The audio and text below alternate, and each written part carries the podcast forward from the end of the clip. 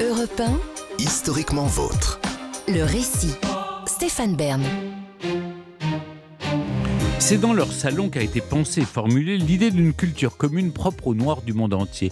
Et pourtant, ces sœurs ont été oubliées, effacées des livres, alors que l'histoire retenait les noms d'Aimé Césaire et de Léopold Sédar Senghor dans le développement du concept de négritude. Je vous raconte maintenant Paulette Nardal et ses sœurs. Nous sommes un dimanche après-midi au début des années 1930. Un élégant homme noir pousse la porte d'entrée du 7 rue Hébert à Clamart. L'édifice flambant neuf s'inscrit dans la tendance du moment, art déco. Quelques instants plus tard, il toque à la porte d'un petit appartement d'où s'élèvent les échos d'une conversation animée. Une jeune fille vient ouvrir. Est-ce Paulette, Jeanne ou bien André? Cécile peut-être? Les sœurs Nardal sont sept. Elles se relaient dans cet appartement à quelques encablures de Paris pour accueillir le temps d'un tea time la fine fleur de l'intelligentsia noire qui gravite alors au cœur de la capitale française. Poète, penseur, sculptrice, activiste et militante, autrice et romancier. Au milieu de ces illustres invités, les filles Nardal ne sont pas là pour passer les petits gâteaux. L'aînée, Paulette, la maîtresse de maison, lance et nourrit les débats autour des questions d'actualité, et plus précisément autour des problèmes coloniaux et des idées portées par les intellectuels noirs. Les sœurs Nardal sont bien armées pour cela. Leur histoire familiale est celle de l'esclavage et de la lutte pour son abolition, jusqu'au nom de la rue où se dresse leur maison d'enfance en Martinique, la rue Victor Schulcher.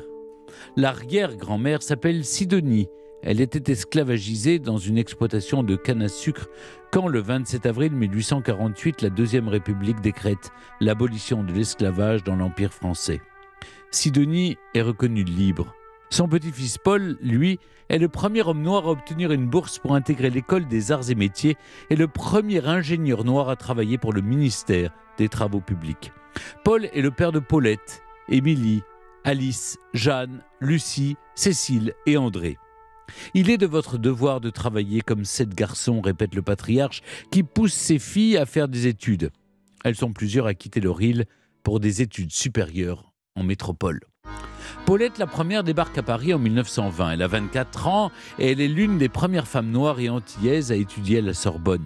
Pour sa maîtrise d'anglais, elle soutient une thèse sur l'autrice abolitionniste et féministe américaine Harriet Beecher Stowe, connue pour son roman La case de l'oncle Tom, publié en 1852. Trois ans plus tard, Jeanne la rejoint pour se consacrer aux lettres classiques. Quand elle ne travaille pas, les deux sœurs profitent de l'effervescence qu'offre le Paris des années folles. La France se passionne pour la culture nègre, comme on dit alors. L'art nègre, le bal nègre et bien sûr la revue nègre où danse la grande Joséphine Baker. C'est en France que j'ai pris conscience de ma différence, écrit Paulette. À Paris, l'Antillaise découvre aussi la culture noire dans toute sa diversité. Je n'imaginais pas que j'aurais rencontré chez les Noirs une telle richesse, raconte aussi celle qui a grandi dans un monde colonial valorisant exclusivement la culture blanche. À Paris, la mode est aussi au salon. René Marant, prix Goncourt en 1921, tient le sien à Saint-Germain-des-Prés. Paulette Nardal y rencontre des étudiants noirs de la capitale et des membres du mouvement de la Harlem Renaissance né à New York. Avec son mètre 75 et son intelligence, Paulette en impose dans ce milieu d'hommes. Jeanne, de son côté, émerveille le boulevard avec son élégante silhouette noire, son chapeau, ses gants couleur gris perle, canne en main, comme une héroïne de la garçonne, raconte Victor Sablé, autre intellectuel antillais. Jeanne est plus active politiquement que son aînée. Dans la dépêche africaine, elle dénonce dès 1928 l'exotisation des Noirs qu'offre le bal nègre et les prestations de Baker au Casino de Paris. La même année, son essai intitulé Un internationalisme noir développe l'idée d'une conscience de race parmi les Noirs et pave la route au concept de négritude. Au tout début de la décennie 1930, les sœurs créent leur salon. Paulette, parfaite bilingue, fait le lien entre les francophones et les afro-américains de passage à Paris. Le cousin des sœurs Nardal, étudiant en Hippocagne, y convie bientôt l'un de ses camarades de classe, Léopold Sédar Senghor, qui invite à son tour Aimé Césaire, Léon Gontran Damas, Félix Eboué, le philosophe Alain Locke, le militant panafricaniste Marcus Garvey et le romancier Claude Maquet sont quelques-uns des illustres personnages que le modeste appartement de Clamart accueille. En 1931, Paulette Nardal lance sa revue du monde noir qui dissèque l'art, la littérature et le débat d'idées de cette communauté noire en anglais et en français. Le projet poursuit l'ambition du salon. Elle défend l'idée que les Noirs, quelle que soit leur culture et leur langue, partagent un héritage commun. Paulette veut créer, je la cite, un lien intellectuel et moral entre les Noirs du monde entier qui leur permette de se mieux connaître, de s'aimer fraternellement, de défendre plus efficacement leurs intérêts collectifs. La revue, faute de moyens, ne connaît que six numéros. Paulette Nardal continue d'écrire dans d'autres publications, comme L'étudiant noir, créé par Césaire en 1935.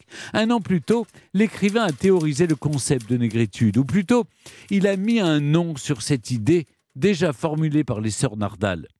Césaire et Senghor ont repris les idées que nous avons brandies et les ont exprimées avec beaucoup plus d'étincelles. Nous n'étions que des femmes, confie Paulette. Alors que la guerre éclate en Europe, Paulette Nardal regagne la Martinique. Son bateau est touché par une torpille allemande.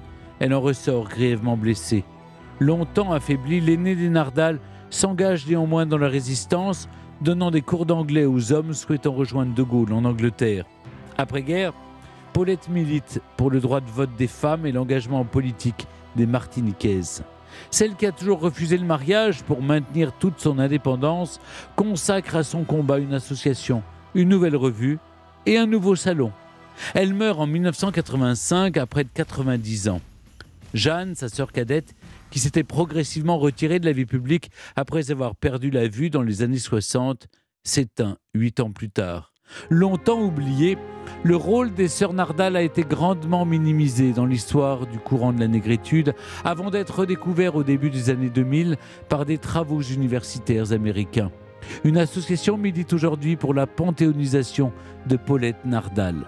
En attendant, une allée porte son nom à Clamart, là où avec ses sœurs, elle tenait salon.